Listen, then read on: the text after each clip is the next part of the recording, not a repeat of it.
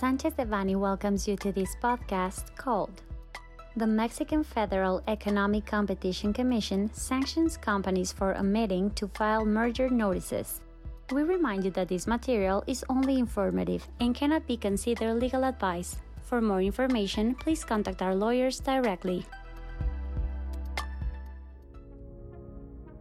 Recently, the board of the Mexican Federal Economic Competition Commission, COFECE, as per its acronym in Spanish, imposed fines that amount to more than 9 million pesos to companies in the auto parts sector in Mexico due to their failure to file a merger control notice.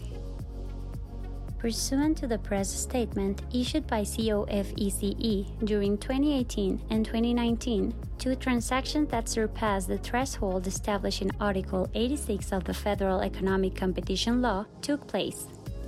These transactions were reported to COFECE by the applicable economic agents after such were closed, which gave rise to COFECE opening a case file under administrative number BCN 002 2021 with the purpose of analyzing the impact of such transactions in the relevant markets. COFECE determined that the transactions do not imply a barrier to competition and free access, nor would their closing create negative consequences in the relevant markets and therefore authorized such operations. However, the corresponding fines were imposed on the responsible economic agents due to the failure to observe the procedures set forth in the Federal Economic Competition Law for such purposes.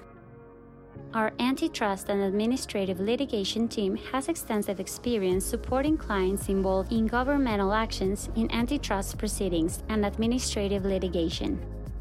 We remain at your service to assist you in relation to the legal alternatives that may best protect your commercial interests.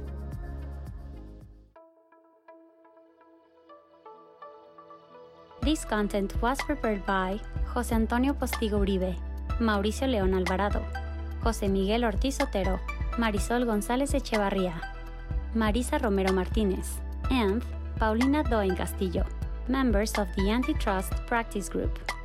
For any questions or comments on this material, please contact us directly or visit our website, sanchezdevanny.com.